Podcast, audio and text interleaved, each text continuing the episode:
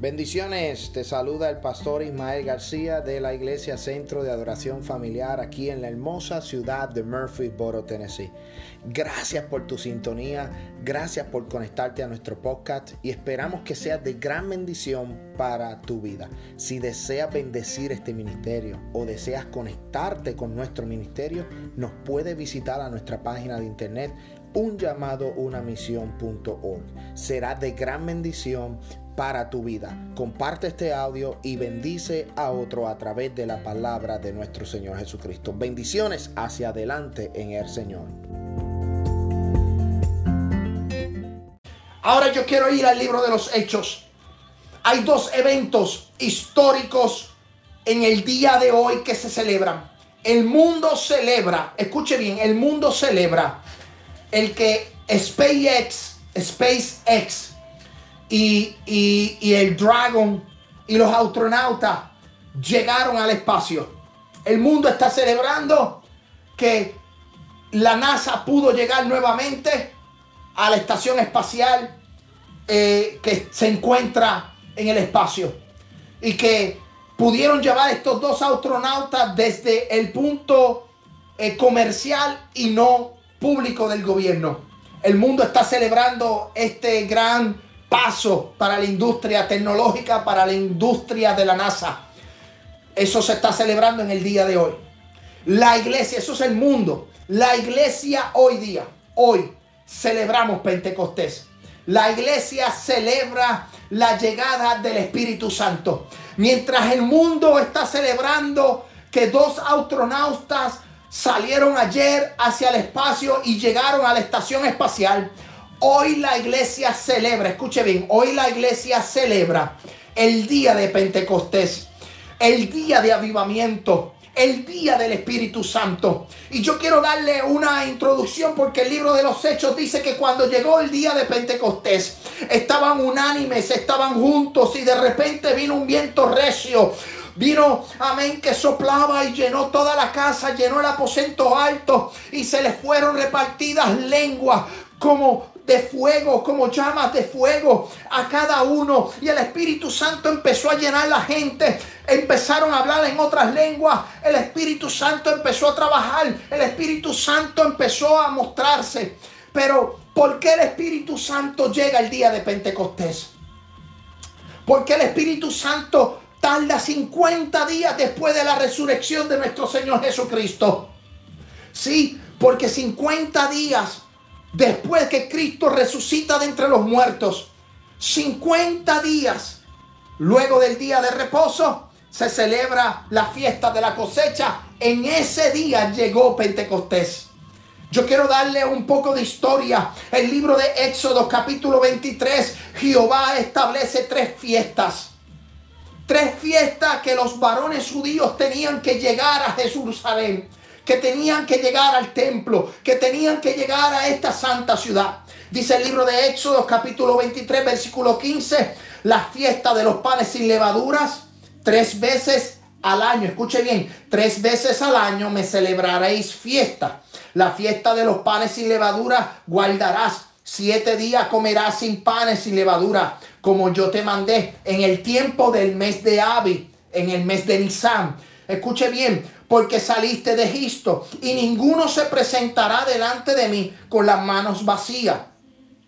También la fiesta de la siega, esta es la segunda fiesta. Los primeros frutos de tus labores, lo que conocemos la fiesta de las primicias que hubiéramos sembrado en el campo y la fiesta de la cosecha, la salida del año, cuando hayas recogido los frutos de tus labores del campo tres veces en el año, se presentará todo varón delante de Jehová el Señor. En el libro de Éxodo, en el Antiguo Testamento, Jehová establece a Moisés que los varones judíos tenían que presentarse tres veces al año. La primera fiesta, la fiesta de los panes sin levadura. La segunda fiesta, la fiesta de la siega o de la, de, de la primicia. Y la tercera fiesta, la fiesta de la cosecha. Lo que nosotros conocemos como la fiesta de Pentecostés. La fiesta de Pentecostés o el, o el día de Pentecostés es traducido para nosotros el día de la cosecha. Escuche bien esto. Porque para entrar y para poder entender la llegada del Espíritu Santo, para poder llegar a entender lo que es el advenimiento de la promesa del Espíritu Santo, el por qué llegó a Pentecostés, porque hay un trasfondo histórico, es porque hay una promesa, es porque hay unas fiestas que se, celebraban en ese tiempo. El libro de Éxodo capítulo 23 relata que habían tres fiestas y una de ellas era la fiesta de la cosecha o la fiesta de Pentecostés, que eran las primeras, esa primera cosecha tenía que ser traída ante el templo, tenía que ser traída a Jerusalén. También Levítico, versículo 23, eh, capítulo 23, el versículo 15 relata y Jehová le recuerda a Moisés lo siguiente, y contaréis desde el día que sigue al día del reposo, o sea, cuenta el día siguiente de reposo, desde el día en que ofreciste la gavilla de la ofrenda mercida, siete semanas cumplidas serán hasta el día siguiente del séptimo de reposo contaréis 50 días. Entonces ofreceréis el nuevo grano a Jehová. La fiesta de Pentecostés requería subir a Jerusalén. En ese tiempo en que el aposento alto estaba lleno de los discípulos y de 120, los discípulos se encontraban en Jerusalén para celebrar esta fiesta. Recuerden que Cristo muere, resucita y luego que resucita a los 50 días llega el tiempo más esperado por los discípulos. Los discípulos estaban a las expectativas. Los discípulos estaban a la espera de que algo ocurriera. En el Antiguo Testamento se celebraba la Pascua. La Pascua era el sacrificio del Cordero en conmemoración a la salida del pueblo de Israel de Egipto. Dios estableció en el Antiguo Testamento que el pueblo de Israel tenía que tomar un cordero y sacrificarlo para ser recordatorio de la salida de Egipto y cómo Dios los protegió de esa última plaga, de la plaga del primogénito. Luego de que Cristo muere, luego de que se celebra la Pascua, viene la fiesta de los panes sin levadura. Luego que se celebra la fiesta de los panes sin levadura, viene la fiesta de la ciega o de la primicia, de los primicios, de la primicia. Esas tres fiestas se cumplen cuando Jesús muere y cuando Jesús resucita. Ahora llega el tiempo de la fiesta de Pentecostés. Ahora llega el tiempo de la fiesta de la cosecha. Los discípulos, según Lucas capítulo 24, eh, versículo 49, mira lo que dice las escrituras. He aquí yo enviaré la promesa de mi Padre sobre vosotros. Pero quedaos vosotros en la ciudad de Jerusalén hasta que seáis investidos del poder desde lo alto. Jesucristo muere, resucita, se encuentra con los discípulos, comparte esa última cena, está con los discípulos y antes de partir y subir al cielo a tomar posesión a tomar posesión de su trono, le dice a los discípulos, he aquí yo enviaré la promesa de mi Padre sobre vosotros, pero quedaos vosotros en la ciudad de Jerusalén. ¿Por qué? Porque era necesario que estuvieran allí porque se iba a celebrar la fiesta de Pentecostés, que era la fiesta de la cosecha. En el tiempo antiguo era la fiesta de la cosecha, los primeros frutos, esa, esa cosecha de los frutos. Ahora en el Nuevo Testamento hay un giro 360. Porque en el término espiritual iba a haber una gran cosecha iba a dar inicio a lo que era la iglesia primitiva, iba a dar inicio a lo que era la iglesia cristiana. Cristo muere, Cristo resucita, pero tenía que venir el consolador, tenía que venir el poder de lo alto, tenía que venir la promesa del Espíritu Santo para dar inicio, para dar comienzo a la iglesia primitiva. Escuche bien, mientras Jesucristo estaba con los discípulos antes de ascender y tomar posesión de su trono, le dice, yo enviaré a la promesa. ¿Y ¿Cuál promesa? Bueno, el libro de Hechos capítulo 1 versículo 8 dice, pero recibiréis poder cuando haya venido sobre vosotros el Espíritu Santo y me seréis testigo en Jerusalén, en toda Judea, en Samaria y hasta lo último de la tierra, para que los discípulos pudieran salir a la misión, que fue lo que Cristo dijo en Marcos capítulo 16 y en Mateo capítulo 28, cuando dijo, ir por todo el mundo y predicar este evangelio. El que creyese y fuere bautizado, ese será salvo, mas el que no creyese será condenado. Y estas señales seguirán a los que creen. Amén, Santo Dios, comerán cosas mortíferas y no les harán daño. Pondrán manos sobre los enfermos y sanarán. Pondrán manos sobre los endemoniados y serán libres. Había una promesa de poder, había una promesa de, de, de, de, Espíritu Santo. Iba a llegar algo que iba a cambiar la mente. Iba a llegar un, un tercer personaje que iba a convencer al mundo del pecado, que iba a convencer al mundo de justicia, que iba a convencer al mundo, amén, Santo Dios, de que Cristo fue el que murió, de que Cristo fue el que resucitó, de que Cristo es la vida eterna. Pero los discípulos tenían que esperar. Por eso le dice, quédese aquí un tiempo más. Quédese aquí un tiempo hasta que llegue la promesa. Los discípulos estaban a la expectativa. Los discípulos estaban, amén, esperando esa promesa. Ellos no sabían cuándo iba a llegar. Pero el Antiguo Testamento me dice a mí que luego de la fiesta de las primicias y de la fiesta de los panes sin levadura se iban a esperar siete semanas para establecer la fiesta de la cosecha, para tomar lo que habían sembrado. Siete semanas, amén, Santo Dios, luego del día del reposo. Lo que significa es que 50 días después de la muerte y la resurrección de nuestro Señor Jesucristo iba a llegar la promesa. Pero los discípulos no lo sabían, no lo entendían. Ellos tenían que quedarse en Jerusalén. Ellos tenían que quedarse en aquel lugar. Ellos estaban a la expectativa. Posiblemente en el aposento alto. La Biblia relata que habían 120. Posiblemente habían 300. Posiblemente habían 400. Posiblemente habían mil. Pero fueron reduciéndose. Fueron quitándose. ¿Sabes por qué? Porque la gente se cansa de esperar. En esta hora yo te quiero decir, si tú estás esperando en una promesa, espera. Pacientemente esperé yo en Jehová. Se inclinó su oído. Se inclinó su oído hacia mí y escuchó mi clamor. Yo digo que en este es el tiempo de esperar pacientemente en Cristo. De esperar pacientemente en la promesa. De esperar pacientemente en Jesús de Nazaret. Hay gente que se está desesperando y está tomando el camino fácil y dejando el camino de justicia por irse a un camino de injusticia, por irse un camino que su fin es de perdición. Los discípulos se quedaron allí esperando, diciendo cuándo va a llegar este momento, cuándo va a llegar este, esta promesa. Porque recuerden que Cristo les dijo, pero recibiréis poder cuando haya venido sobre vosotros el Espíritu Santo. Sabes, el mundo hoy día celebra de que SpaceX llegó a la estación espacial. Pero la iglesia tiene que celebrar el derramamiento de la promesa del Espíritu Santo. El derramamiento de la persona, de la tercera persona de la Trinidad.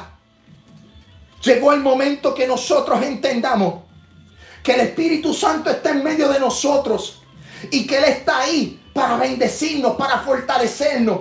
Esta es la tercera persona de la Trinidad que está en medio de nosotros. El Padre en el trono, el Hijo a la derecha del trono, a la derecha del Padre. Cristo murió, Cristo resucitó pero en este tiempo es el tiempo del Espíritu Santo. El tiempo en donde el Espíritu Santo está trabajando, está convenciendo, está tocando, está libertando, está, amén, sanando, está haciendo milagros, está haciendo, amén, proeza. El Espíritu Santo que se derramó en el libro de los Hechos está presente hoy día. Lo que sucede es que hay mucha gente que, que lo ha estudiado, lo ha sentido, pero no, todavía no no, no tienen esa relación con el Espíritu Santo.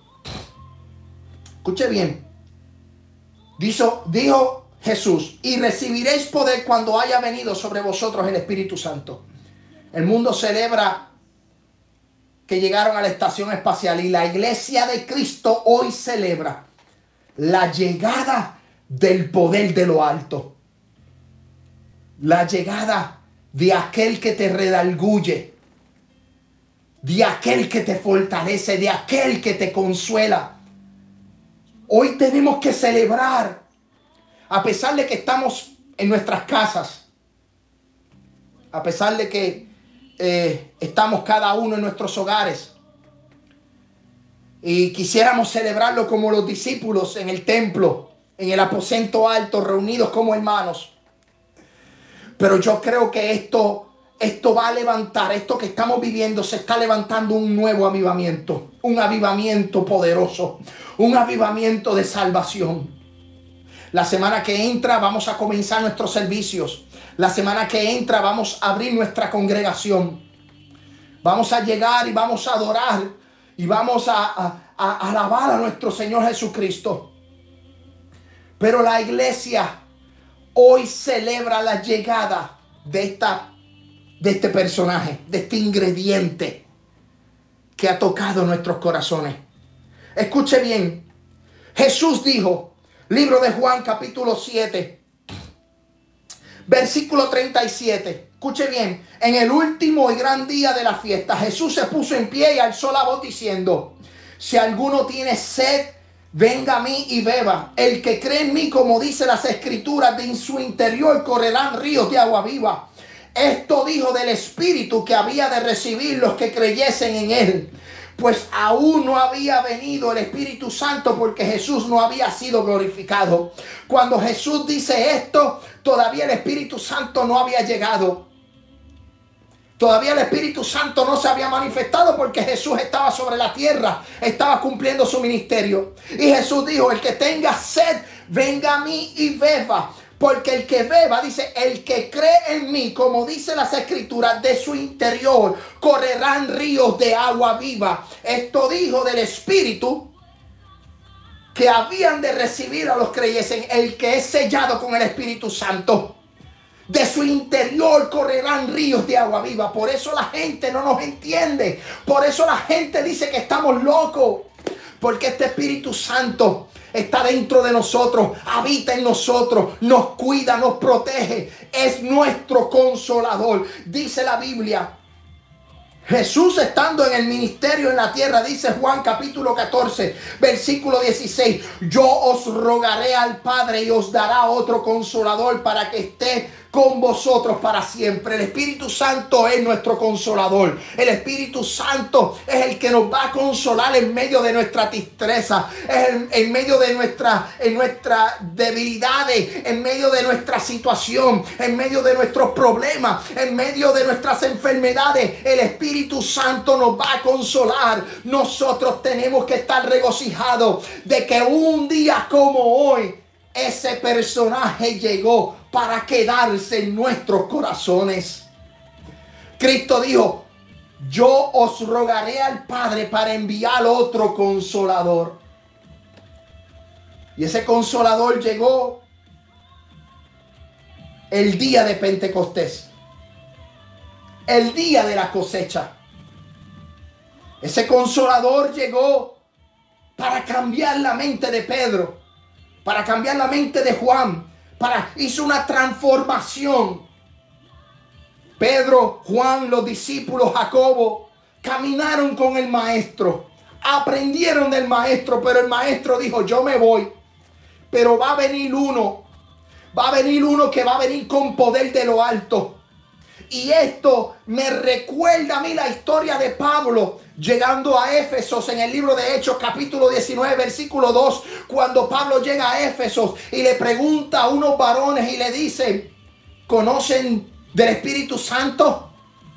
Han sido bautizados con el Espíritu Santo y los varones le dijeron, que eran alrededor de unos 12, le dijeron, nunca hemos oído del Espíritu Santo.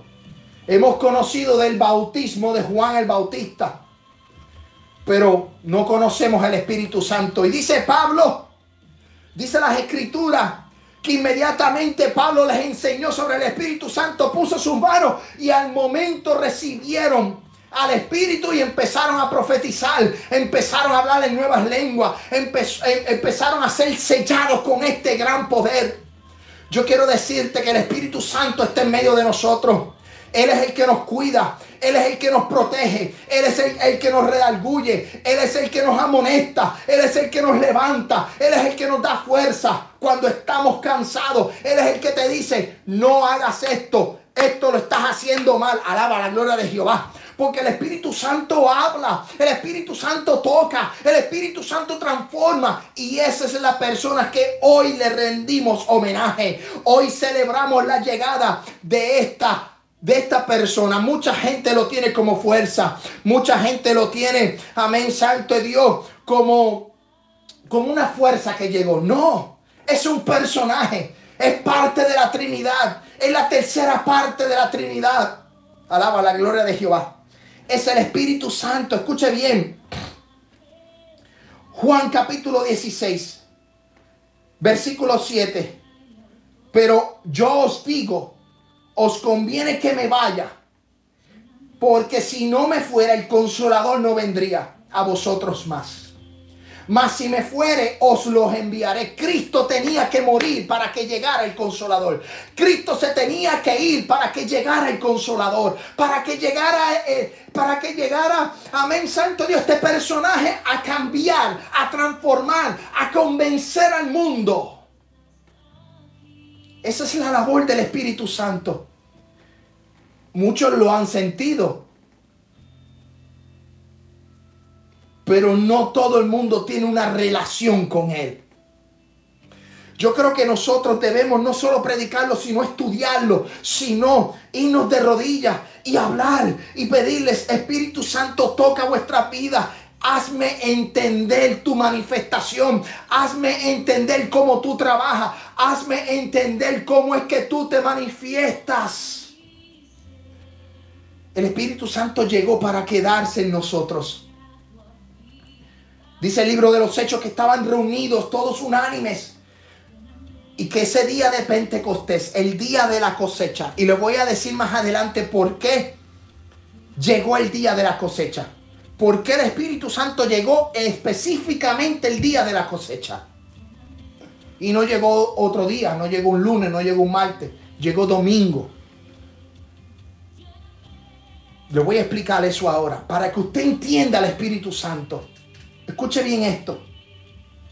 Juan capítulo 16, versículo 13. Pero cuando venga el Espíritu de verdad, que es el Espíritu Santo, él os guiará toda la verdad porque no hablará por su propia cuenta, sino que hablará todo lo que oyere y os hará saber todas las cosas que habrán de venir. El Espíritu Santo es el cual está en nosotros, el que descendió del aposento, el, uni, el que unificó lo que la ley dividió y convenció al mundo. Alaba la gloria de Jehová.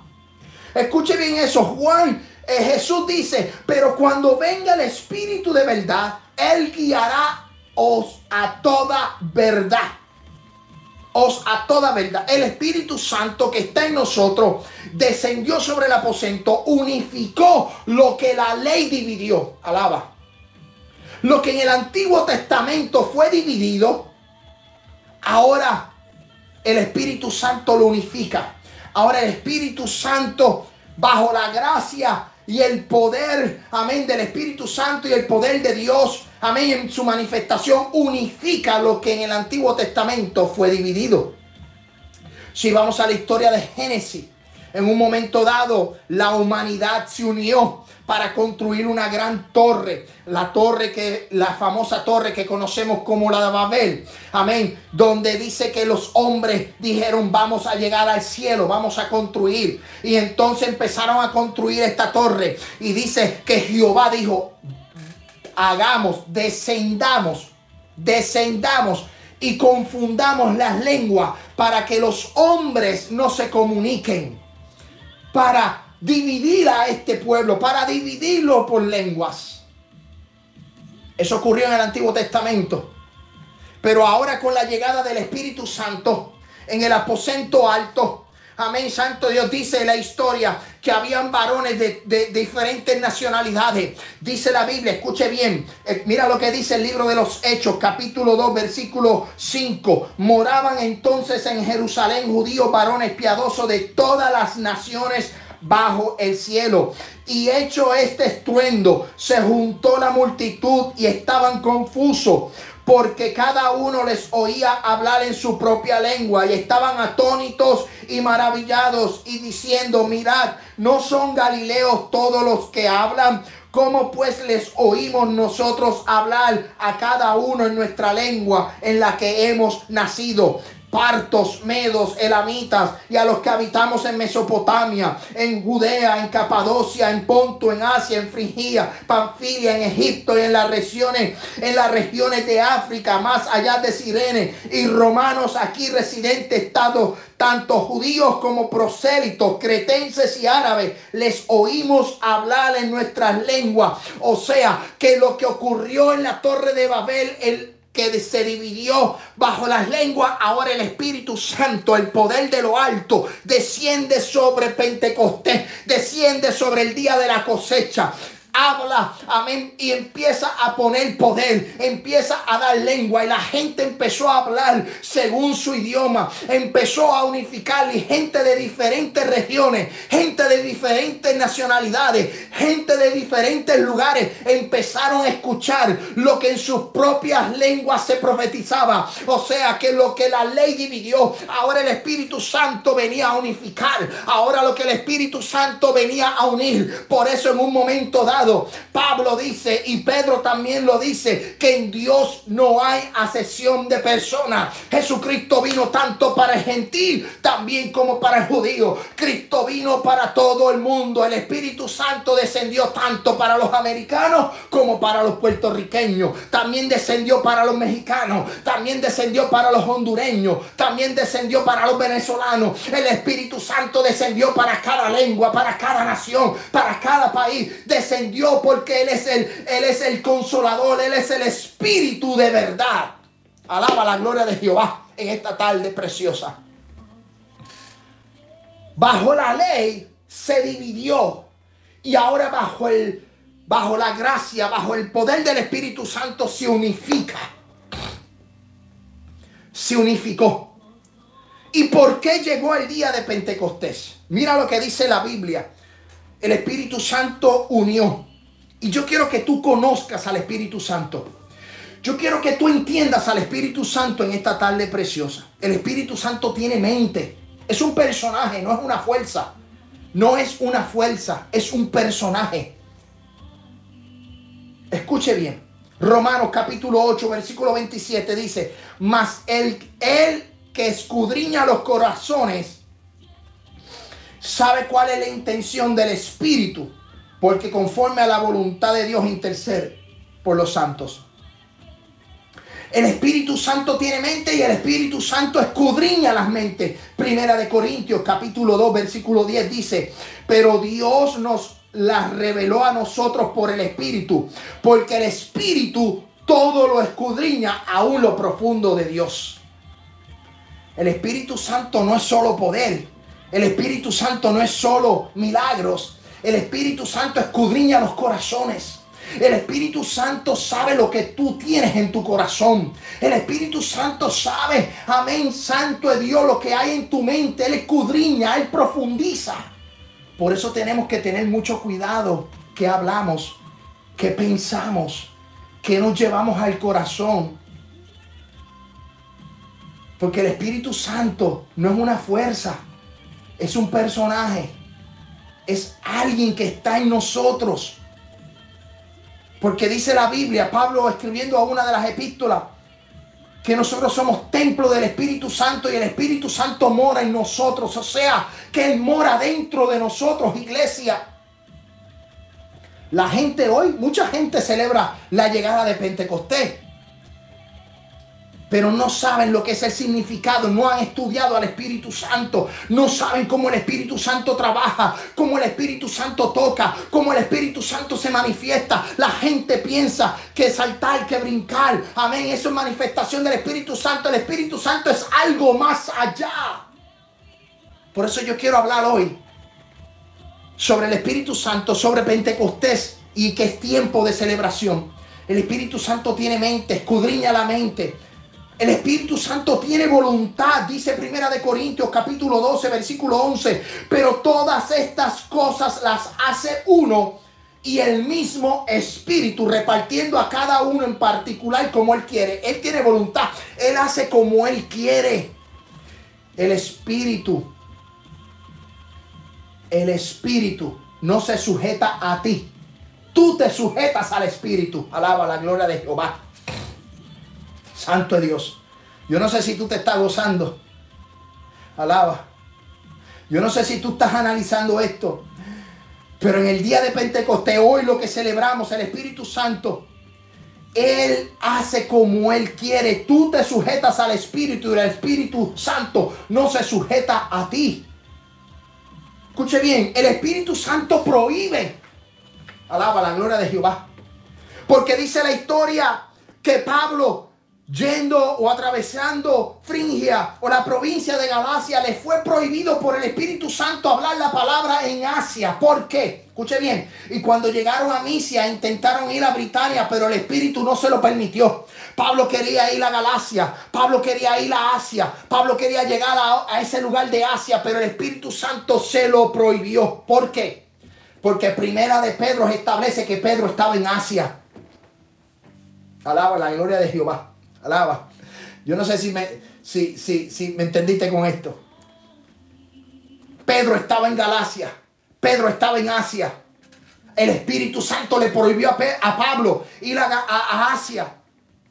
Sino que el Espíritu Santo le permitió llegar a Macedonia. Escuche bien. Uno para el oeste, otro para el este. Porque el Espíritu Santo tiene todo planificado. Es, es un espíritu de orden. Él sabe que si Pedro está en Asia, ¿para qué tener a otro apóstol? ¿Para qué tener a otro eh, hombre llegando a esa tierra si ya hay uno? Vamos a ir donde la gente no ha escuchado. Vamos a llegar a, Macedonia. Vamos a llegar a los gentiles en Corintio. Vamos a llegar a Iconio. Vamos a llegar a Listra. Vamos a llegar a otras ciudades de, de, de, de Europa. Alaba la gloria de Jehová. Porque el Espíritu Santo tenía todo planificado. Así es en nuestras vidas. El Espíritu Santo puede ser que te prohíba y te dice, no, por aquí no, tienes que irte por aquí. Alaba la gloria de Jehová. No, yo no sé si tú te estás gozando. Pero esto no es una fuerza. Esto no son cuentos de hadas. El Espíritu Santo prohíbe y también permite, porque el libro de los Hechos, capítulo 16, escuche bien, cuando vio la visión, enseguida procuramos partir para Macedonia dando por cierto que Dios nos llamaba para que le anunciásemos el Evangelio a la gente de Macedonia. O sea, Pablo, el Espíritu le permitió ir a Pablo a Macedonia, a Corintios, pero no le permitió ir a Asia. El Espíritu Santo habla porque en un momento dado, dice, el Espíritu le dijo a Felipe en el libro de los Hechos, capítulo 8, versículo 29, dice, y el Espíritu le dijo a Felipe, acércate junto a ese carro. El Espíritu habla en un momento dado, Pedro estaba en una azotea y dice que vio en visión que el Espíritu le habló, que venían unos hombres a buscarle, mandado por Cornelio. El Espíritu Santo del cual nosotros, el cual nos toca, el cual nos redarguye, también habla. El Espíritu Santo también ama. Romanos capítulo 15, versículo 30. Pablo le dice a los romanos, pero os ruego hermano por nuestro Señor Jesucristo y por el amor del Espíritu, que me ayudéis orando por mí a Dios. O sea, por el amor del Espíritu. O sea, que el Espíritu Santo te ama. El Espíritu Santo se contrista si tú no lo obedeces o fallas. Dice Efesios capítulo 4 versículo 30 y no contristéis al Espíritu Santo de Dios con el cual fuiste sellado para el día de la redención. Escuche bien, el Espíritu Santo ora y gime. Porque Romanos capítulo 8 versículo 26 dice, y de igual manera el Espíritu nos ayuda en nuestra debilidad, pues que hemos de pedir como conviene no lo sabemos, pero el Espíritu mismo intercede por nosotros con gemidos indecibles. El Espíritu Santo, este personaje, el cual llegó el día de Pentecostés, Llegó el día de la cosecha. ¿Por qué llegó el día de la cosecha? Porque tan pronto recibieron el poder del Espíritu Santo. Los 120 y la gente quedó atónita, la gente quedó perpleja, la gente decía, están hablando en mi propia lengua. La gente empezó a escuchar en su propio idioma lo que estaba aconteciendo, mientras algunos no entendían y estaban confusos, estaban confundidos. Dijeron, están borrachos, están embriagados. Dice que Pedro se levantó y abrió su boca y habló con renuevo y dijo que lo que había acontecido allí no estaban embriagados porque habían llegado a la hora novena, había llegado a la hora sexta, perdonen, a la hora sexta había llegado. Era de día cuando llegó el Espíritu Santo, no habían bebido, no podían estar ebrios. Y, y Pedro se levanta y dice, estos varones galileos que ustedes ven aquí,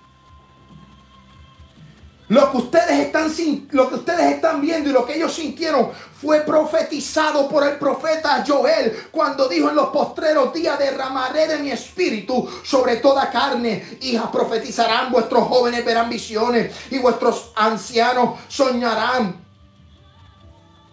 Fue derramado sobre toda carne sin hacer asesión de personas. Y hoy celebramos ese acontecimiento. Hoy celebramos la venida de la tercera persona de la Trinidad. Cristo murió, Cristo resucitó, Cristo nos dio salvación, nos dio vida eterna, pero el Espíritu Santo llegó para transformar, el Espíritu Santo llegó para convencer, el Espíritu Santo llegó para cambiar. El Espíritu Santo es el que convence al mundo del pecado esa persona de la Trinidad es la que nos fortalece cada día. Es la que nos toca, la que nos habla. Y Él no solo hace milagros, proezas. Yo quiero que tú entiendas algo.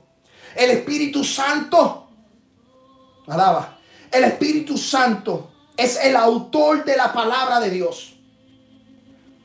Dice la Biblia que Pablo le dice a Timoteo, que toda escritura es inspirada por el Espíritu Santo para enseñar, para redarguir, para corregir.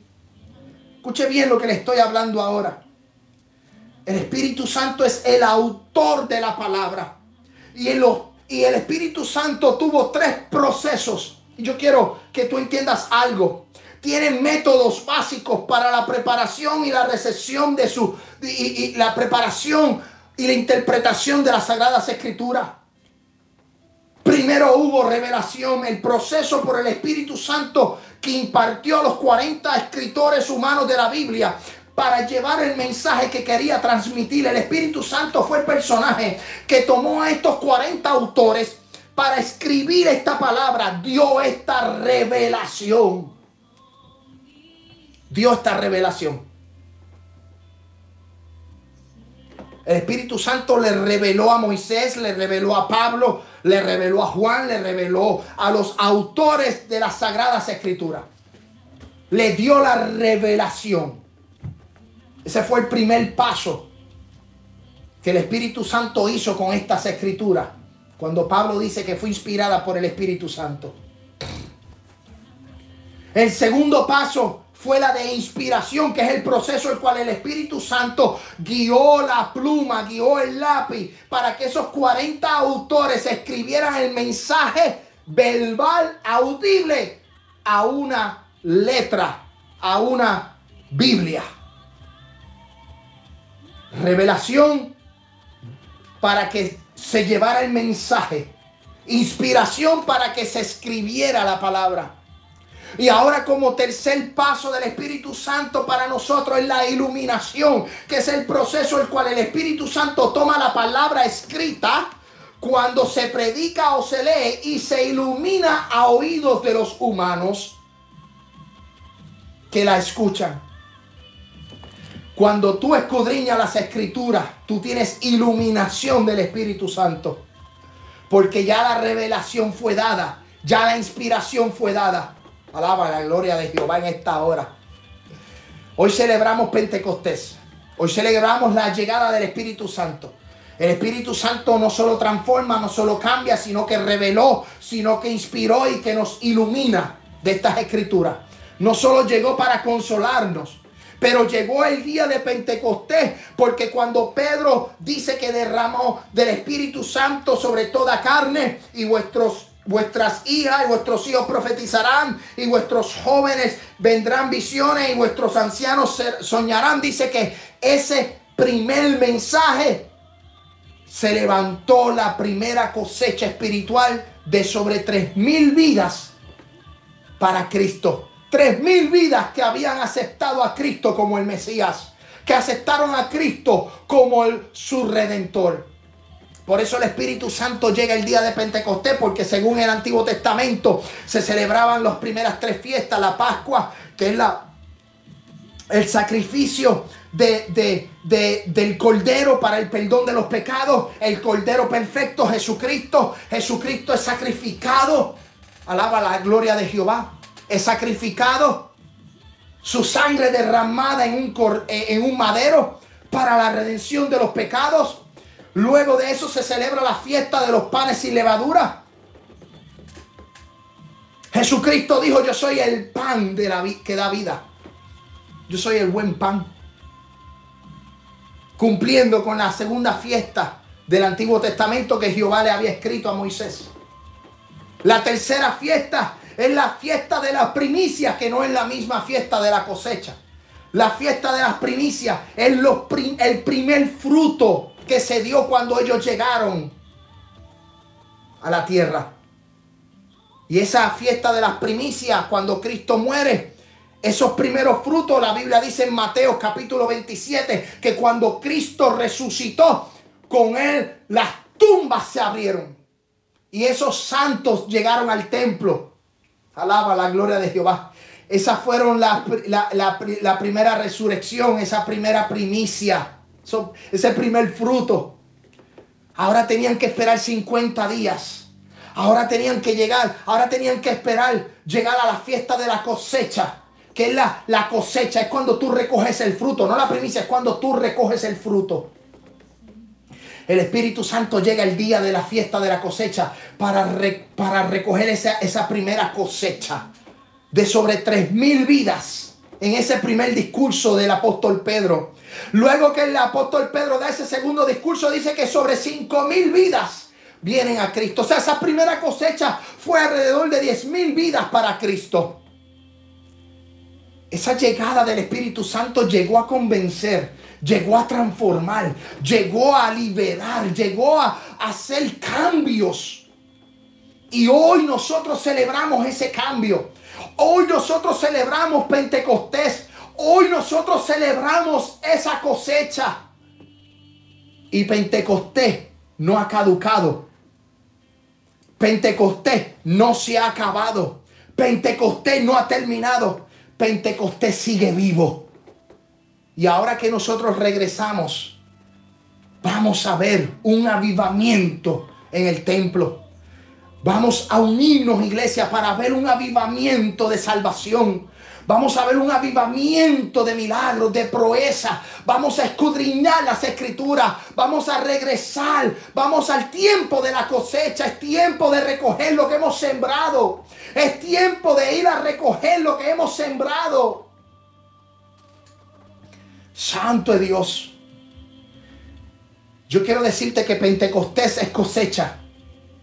Y hoy celebramos la cosecha. Hoy celebramos el recogido. Es tiempo, llegó el verano. Es tiempo de salir a las calles, de anunciar. Es tiempo de hablar. Es tiempo de promulgar el Evangelio. Es tiempo de hablar la buena nueva de salvación. No podemos tener miedo. El Espíritu Santo está con nosotros. La Biblia dice que recibiréis poder cuando haya venido sobre vosotros y cuando tú aceptaste a Cristo como tu único y exclusivo Salvador. Yo te quiero decir a ti que tú fuiste sellado con el Espíritu Santo para el día de la redención. Cuando tú aceptas a Cristo, tú eres sellado. Amén. Con el Espíritu Santo. El Espíritu Santo entra en ti. Tú eres templo del Espíritu Santo. El Espíritu Santo habita en ti. Amén, Santo Dios. Ahora es tiempo de ir a la cosecha. Es tiempo de reclamar lo que, amén, lo que es de nosotros. Es tiempo de ir por lo que es de nosotros. Santo Dios. Y esto es lo que celebramos. El tiempo de la cosecha. Comenzamos en el día de hoy una nueva etapa, una nueva temporada. Vamos a cosechar lo que sembramos por estos últimos meses. Lo que sembramos por estos meses. Ahora vamos a cosechar. Amén. Vamos a, a llevar nuestras canastas.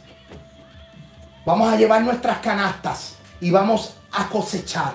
Vamos a levantar los frutos. Por eso este próximo domingo, escuche bien iglesia, este próximo domingo a las 2 de la tarde, reabrimos nuestra congregación, nuestro templo, a las 2 de la tarde. Estaremos regresando a la casa de Jehová. Estaremos regresando a la casa de nuestro Señor Jesucristo para adorarle, para bendecirle, para exaltar su nombre. Obviamente hay unos protocolos y hay unas recomendaciones del estado de Tennessee, unas recomendaciones, unos protocolos que la iglesia americana nos han puesto. Las sillas van a estar divididas. Van a estar separadas por grupos de familia. Vamos a tomar unos seis pies.